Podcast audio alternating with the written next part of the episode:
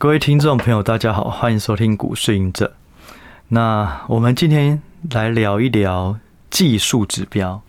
好，其实之前，嗯，不管是在 PPA 啊，或是 Podcast，或是私讯，或是这种赖群组哦，就是我们为了要开发模组，有一个追踪进度的赖群组，大家都会问说，到底技术指标要看什么书？老实说，技术指标因为它没有统一的答案，然后我过去在业界也几乎都是用口耳相传，跟前辈问他怎么看的，然后自己去实战。每个市场它所适合的技术指标又不一定都相同，例如台股跟美股可能就就有些差异，所以我其实没有看太多的书。我曾经有看过一个叫做好像叫标股的长相吧，哦，反正就是一个日本人那个书，我觉得如果是对于新手来讲。想要了解的话，大家可以去看啊。但是我觉得最后萃取出自己的那一套技术指标的判断依据，那个还是要回到自己哦。你一直在观察，大量观察，大量用使用的不同的技术指标，然后每天收盘的时候开始一个一个做功课，去扫描，用你的同一套技术指标去看这个东西到底准不准。你可以先做预判，哦，就是说，哦，假设这个指标我现在看它应该是多或者空。啊，你可能有个适当啊，你就做个记录啊，今天几月几号是多或空，明天来验证一下，然后过三天来验证一下，过一个礼拜验证，看你所验证当时候所判断的多空到底准不准啊，准或不准，再慢慢去调整啊。好，反正总而言之啊，就是发现说，嘿，很多人其实是很想要了解技术指标、技术分析，那我也没有什么书可以推荐，所以我就从上次。以前在我记得在介绍书籍，或者是偶尔用这个盘式雷达，那时候在讲怎么去看盘式，用一些技术的或量化的东西去看，例如三大法人，例如颈线，例如什么，这些都我都曾经有带过，但是没有单一的这个技术指标去讲，所以我想说，好，反正有空有时间，我就慢慢的跟大家聊。好，讲了那么多，我们今天要聊什么？我们今天来聊乖离率，哦，乖离率。我觉得最有效的均呃最有效的技术指标就是三个，第一个就是成交量，第二个就是均线，第三个呢就是形态哦，跳空上涨、跳空下跌，或是突破区间这种技术形态，我觉得很有也很有效哦，或是这种大跌以后爆量哦，有一个下影线，隔天量缩。再量缩，它可能就底部了哦。例如这种哦，可是这个东西我没有图或是实例，其实大家可能不好懂。我就先从一个一个来讲哦。以后有空我们再带到可能是什么形态或什么再看看。好，好，讲这么多，我刚好说嘛，三个最重要的，一个就是成交量，一个就是均线，一个就是形态。如果是这三个有我觉得还不错用的技术指标延伸出来的，我也会觉得不错用。乖离率呢是什么？乖离率就是均线的延伸概念，所以我觉得它也会有一定的参考用途。哦，那简单来讲呢，乖离率意思就是说，我们可以把它，就是我先讲好了，就是说，当一个股票一直涨、一直涨、一直涨、一直涨，它可能就会涨多回跌，因为乖离太大。一直跌，一直跌，一直跌，一直跌，它可能跌太深，它也会涨回来。为什么会一直涨？就是大家市场上的人太贪婪了，一直去追。为什么一直跌？因为市场上的人太恐惧，所以一直卖。所以股票的价格跟价值，它就是一个老人牵着狗啊，老人就是直线前进，缓步前进，他走的目的地都是同一个方向。狗呢，它就往前跑，跑很远，跑很远，又往后走，又去往后跑很远，可是中间都牵着一条线。那条线就是黏住狗跟老人的距离哦，他们他就是，所以股价的价格跟价值不一定随时都是在同步的哦。有时候价格会偷跑，跑比较远再回来，也可能会跌比较远再弹回来。那乖离是什么？也就是说这条线，如果这条线呢，老人牵着狗这条线，然后一直跑，一直跑，一直跑，狗一直跑，线越来越远，越来越远了，你就知道它应该也要回头了啊。那一样。狗如果往下跑，往后跑，跑会一直跑，跑太远了，诶，它可能也会回来，也会反弹。所谓的乖离率就要讲这个。因此呢，正乖离，乖离是什么？它就是用你要想要怎么去衡量谁是老人，谁是狗，假设现在的股价，今天最新现在的股价是狗，它一直跑来跑去，那它要跟什么比较才会显示它的一个比较稳健的价值呢？就是均线，所以我才说它是均线的延伸。好，那这个东西乖离率呢，你可以用五日均线、哦，十日均均线、二十日均线、六十日均线等等。也就是说，在一个平均线的过程，我们表示这一档个股它的价值。那当现在的股价偏离这个均线太大的时候呢，那它可能就是涨过头会回跌，有可能偏离太大是跌太多，那它也会反弹。好，所以会简单来讲，乖离率的公式就是把现在的股价去跟均线做相减以后除上均线，就会知道说现在的股价是乖离均线多少了。这样的概念，我觉得听起来这样很好用嘛，对，所有事情都一样嘛，一定物极必反或者否极泰来嘛。你好事久了就会有坏事，坏事久了一定会有好事嘛。那股价也是一样，不可能说一直往上冲，往上冲，无止境的冲，它一定会乖离过大，会有一个正常的回档。它有可能回档会在上涨，这是有可能，可是短期有可能它就会先回跌，然后再上涨。好，好，这就是乖离率。好，那接着呢，我们来聊一下，就是说，另外一种人呐、啊，他是把乖离率当做什么？他是把乖离率当做大家的报酬率的概念。均线呢，它可以当做嗯，每个假设五天或十天，你可不可以把它当做这这五天。买进的人的成本啊，五日均线就这五天买进的成本就是那条均线。那十日的均线呢，就是说这十天买的人的成本就是那十日均线。所以，如果现在的股价高于五日均线很多，你就可以想到，哎，这五天买的人，他现在都赚那么多了，那他可能就想要卖。相同的，如果是十日均线，就哎，十天买的人。那团那么短的时间内就赚多了，那他可能会想要卖。那相同的，相反的哦，如果是这五天或这十天，我才刚买，我才刚买，马上就亏很多钱，跟我的成本差很多，我可能说，哎，那我就来摊平。我，所以它就是你可以，我刚用老人与狗用价格跟价值来做乖离率，另外一派人是把乖离率跟当做是平均持股人的成本，它的报酬率的变化。那如果报酬率很高很高很高，短期就很高，我就想要卖，所以会回跌。报酬率短期很才卖没卖多久就跌了那么深，那我赶快再买，加码再买。哦，所以这两种概念都说得通。好，那乖离率呢？我觉得它看起来很有用，很有效哦，就是去抓这种涨多跌多的反弹或回跌。可它有一个很大的问题。就是说，乖离多少是正常的？哦，我们先来讲啊。哦，大部分的你可以看到市面上书籍或网络的资料都说，你可以看六日乖离率、十二日乖离率、二十四日乖离率，哦，或是说七十二日乖离率。好，第一个问题是为什么要用六日？为什么不是五日？为什么是十二不是十？你的乖离的这个均线通常就会已经是一个。不同的选择了，为为什么要用短的？为什么不用长的？啊，为什么不用？为什么要用长的？为什么不用短的？所以到底要看的是哪一个均线呢？因为股价，如果你把均线全部显示在技术线型里面呢，其实股价它一定上上下下可能都会冲刺的均线，那你要看哪一条？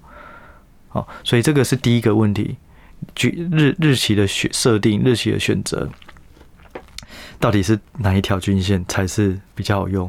第二个就是说，有些人呢，他会说哦，六日乖离率，如果呢你是负三趴，哦，代表是超卖了，会反弹；如果六日乖离率是大于三点五趴，那就是超卖，会回跌。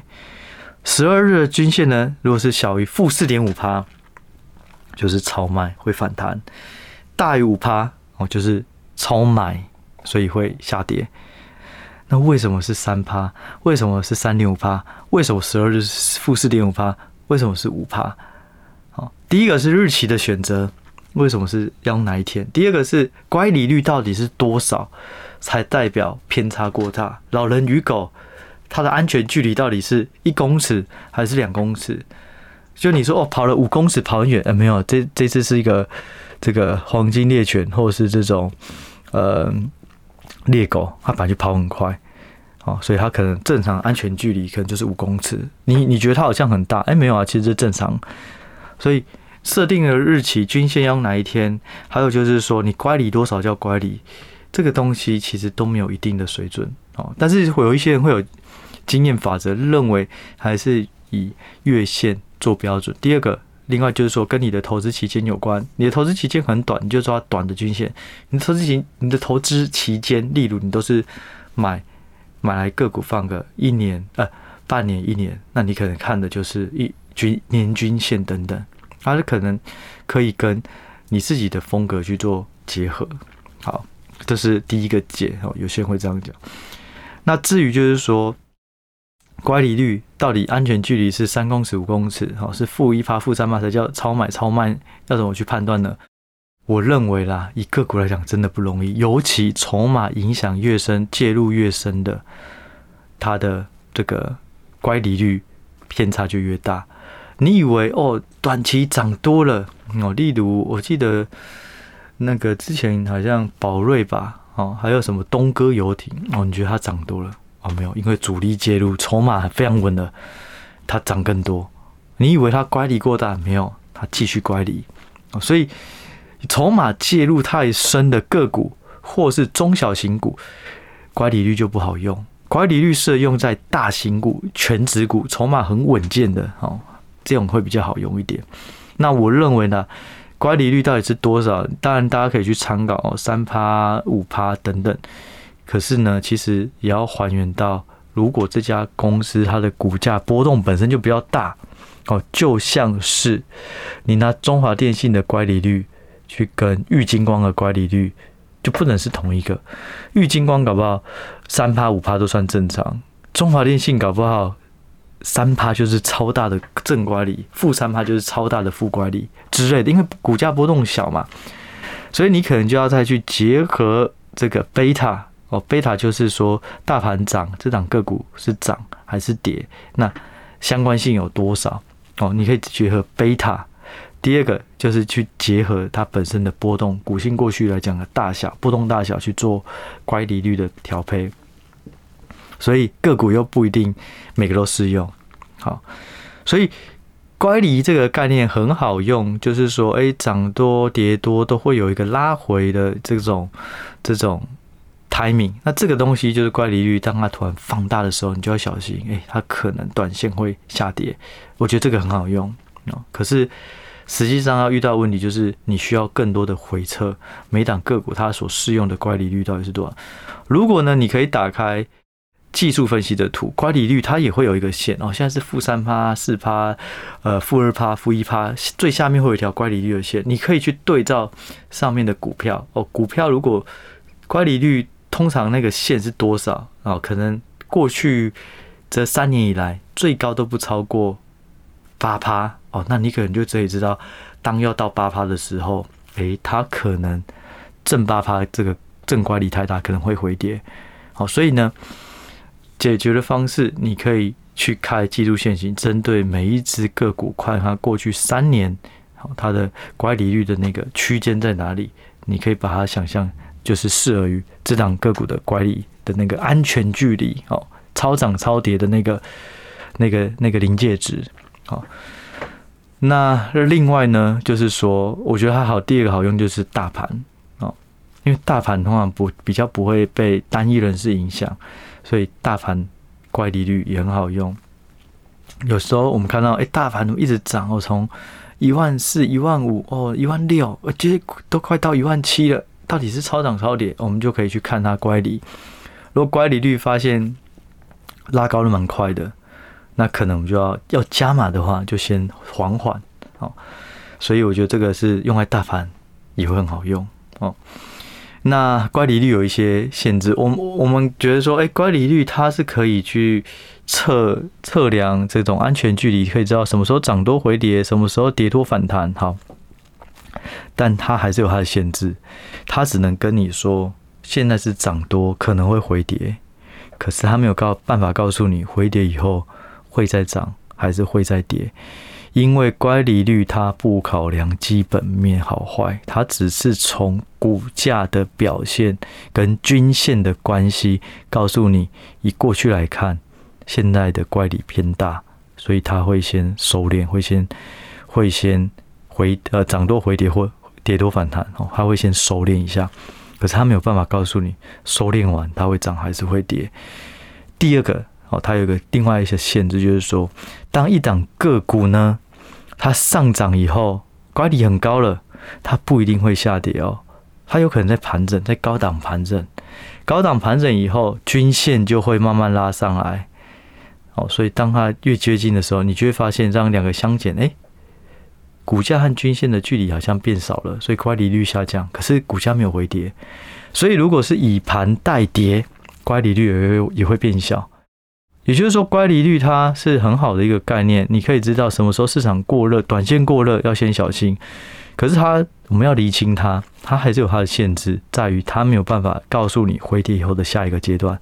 第二个，它有可能是以盘带跌，如果是盘整，那乖离率也会下降，实际上却没有下跌哦，正乖离很大，以为会回跌了，哎，没有，它在上面盘，然后盘的均线其因为均线是计算过去以来的。这个平均价格嘛，所以它就会越来越靠近现在的股价，诶，乖离率就缩小、缩小、缩小。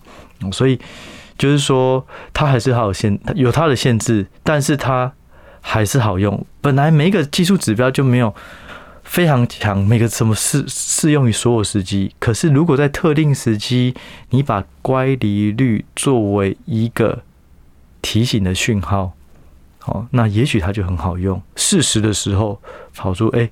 乖离率突然偏差过大了，太正偏差过大，太热，或者是财报公布崩盘，然后一直跌跌到哇，过去以来从来没有乖离这么大过的，负乖离这么大哦，可能短线会反弹的，好，来试试看，这样就很好用。好，所以乖离率它不会是永远这个讯号都很好。